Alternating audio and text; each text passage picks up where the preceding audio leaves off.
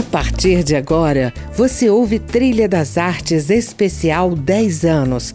Entrevistas inesquecíveis com grandes nomes da cultura brasileira, regadas pela memória musical do artista. Hoje vamos voltar a 2015 e passear pela arte de Cristiane Sobral, poeta, escritora e atriz ligada às ações de valorização da cultura negra. A apresentação: André Amaro. Olá, ouvintes da Rádio Câmara. Hoje vamos ouvir Cristiane Sobral e passear por músicas que ilustram sua história pessoal e a sua carreira de atriz e escritora. Poeta e contista com três livros publicados, nascida no Rio de Janeiro, mas brasiliense de coração, ela é hoje sinônimo de arte e ativismo. Levava uma vida sossegada. Gostava de sombra e água fresca. Cristiane, já que começamos com Ovelha Negra de Rita Lee, a minha pergunta tem a ver com uma frase que li em um dos seus livros. Sempre tive a cabeça dissonante. Pode explicar isso? Eu, como uma menina negra no subúrbio do Rio de Janeiro, e pensando também numa questão de gênero, né, uma menina, já comecei a ver o mundo assim de uma maneira diferente. Eu sempre digo que parece que nasci com um lápis na mão.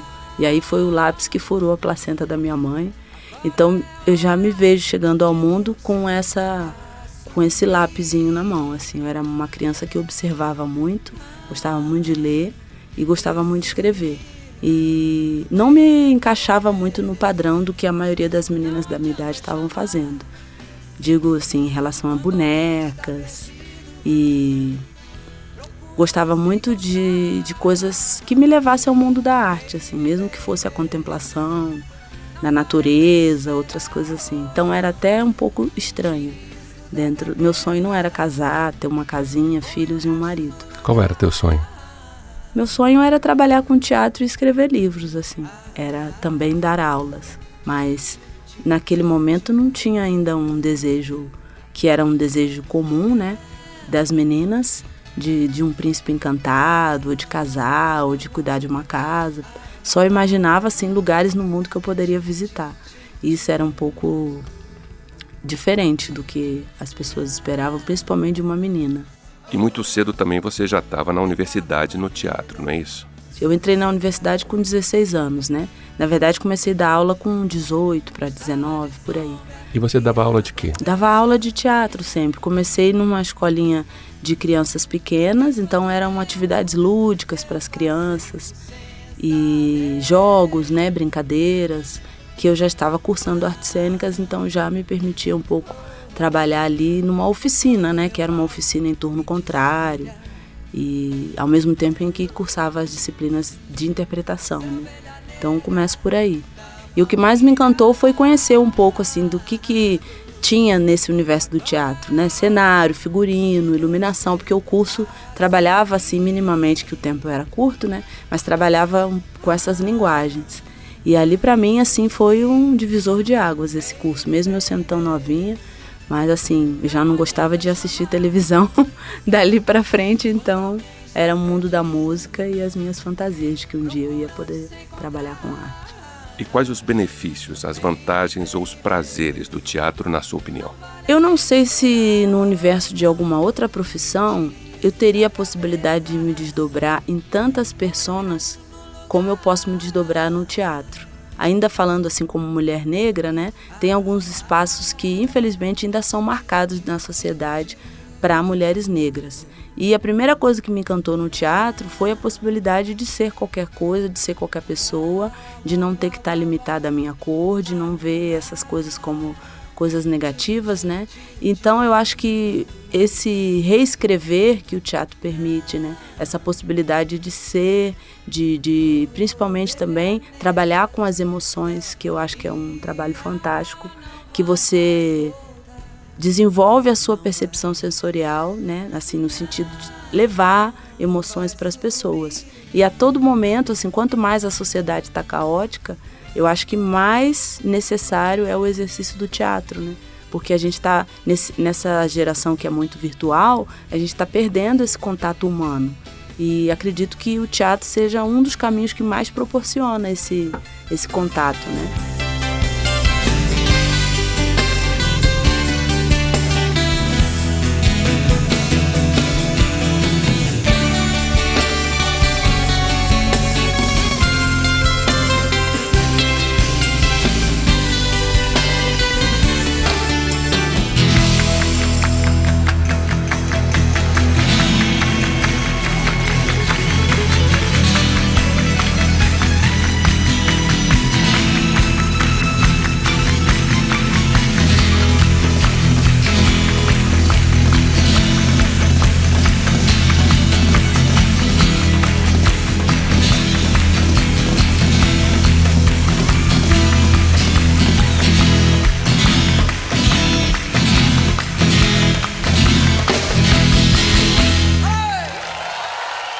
Estamos apresentando mais um Trilha das Artes.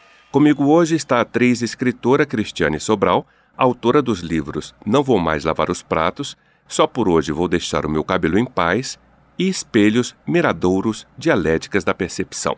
Os dois primeiros de poemas, o último de contos. Todos trazem as temáticas negra e feminina como marcas de sua personalidade, ou como gritos de liberdade.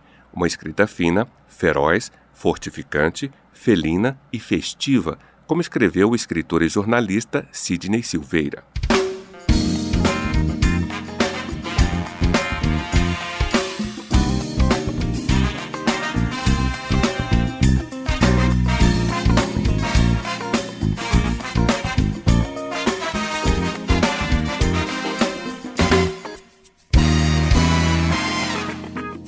Corrupção preta dói demais. Chibatada na senzala fere infinitamente. Até tu, zumbi! Espera aí, feitor. Pouca tinta eu? Separe todos os matizes da negritude brasileira, desintegre todas as identidades. Ficaremos com nada aguado. O mestiço não é nem o sim nem o não, é o talvez. Mentira! Pergunte o porteiro do prédio, interrogue o policial. Eles não terão dúvida da consistência da minha melanina. Sou negra. Meus dentes brancos trituram qualquer privilégio retinto. Meu sangue negro corrói a hipocrisia parda, mela o mito da democracia racial, corre maratonas libertárias negrófilas, rasga as entranhas e reluz. Das cinzas a fênix. No fundo do olho há uma verdade viva, muito além da cor.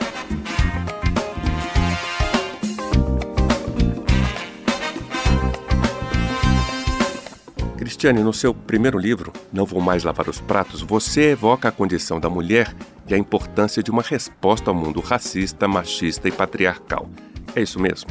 É um rompimento do estado das coisas, né? É um rompimento que não se limita à negritude, que não se limita ao feminismo.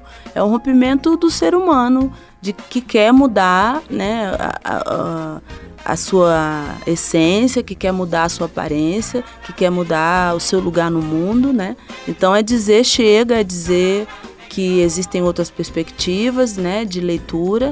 Então não lavar mais os pratos é um gesto de insubmissão, que eu acho que não existe outro caminho para quem está em terceiro mundo, né? Quem é negro, quem é periférico, que não seja uma insubmissão a todos os lugares que são ofertados né, para a gente na sociedade. Né, os não lugares também que são ofertados para a gente na sociedade.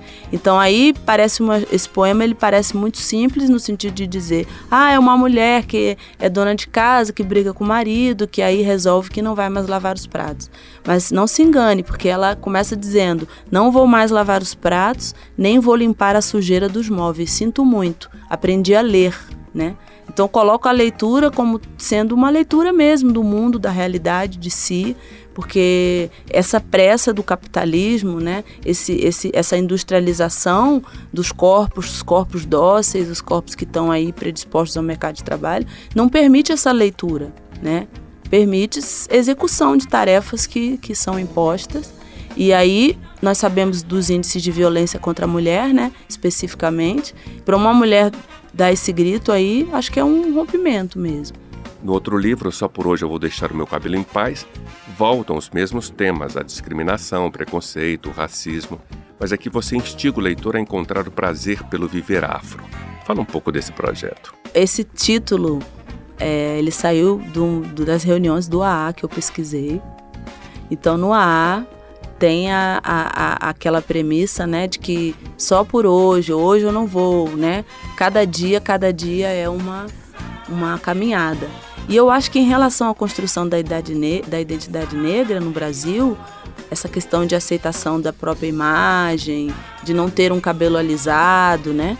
É, isso é tão doentio na mente do brasileiro que tem que ser só por hoje, sabe? Tem que ser todo dia que você tem que afirmar que você vai se permitir ser quem você é, porque a todo momento estão te oferecendo opções cosméticas para entrar no padrão, que não é um padrão, né? Be yourself, faça o que você está afim, não, é um padrão. Todos têm que ter uma cabeça única, né? E aí eu estou discutindo essa essa possibilidade de se encontrar com a sua própria cabeça, de, de, de, sei lá, cabelo é tão pouco, né? É tão. Mas ao mesmo tempo o Brasil é o segundo país do mundo que mais consome cosmético, assim. Podemos ouvir um trecho desse livro? Naquele dia, meu pichain elétrico gritava alto, provocava sem alisar ninguém. Meu cabelo estava cheio de si. Naquele dia, preparei a carapinha para enfrentar a monotonia da paisagem da estrada Soltei os grampos e segui de cara pro vento, bem desaforada, sem esconder volumes nem negar raízes. Pura filosofia, meu cabelo escuro, crespo, alto e grave, quase um caso de polícia em meio à pasmaceira da cidade. Incomodou identidades e pariu novas cabeças. Abaixo a demagogia. Soltei as amarras e recusei qualquer relaxante. Assumi as minhas raízes ainda que brincasse com alguns matizes, confrontando meu pichain elétrico com as cores pálidas do dia. Pichain elétrico.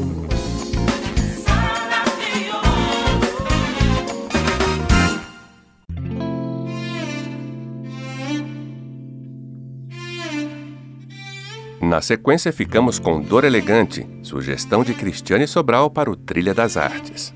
Leminski disse: Um homem com uma dor é muito mais elegante. Caminha assim de lado, como se chegando atrasado andasse mais adiante.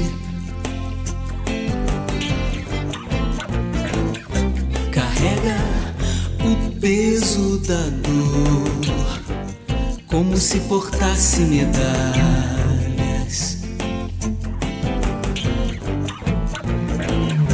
Uma coroa, um milhão de dólares, ou coisa que os valha. Lemis que disse, e a Zélia vai repetir pra vocês. Um homem com uma dor é muito mais elegante.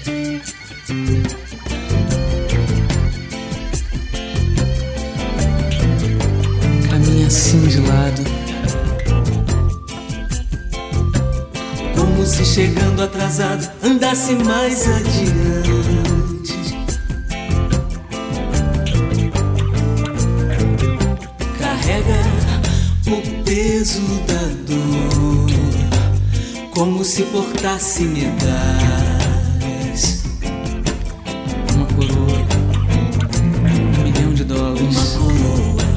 coisa que os vale. Um milhão de dólares ou coisa que os valha.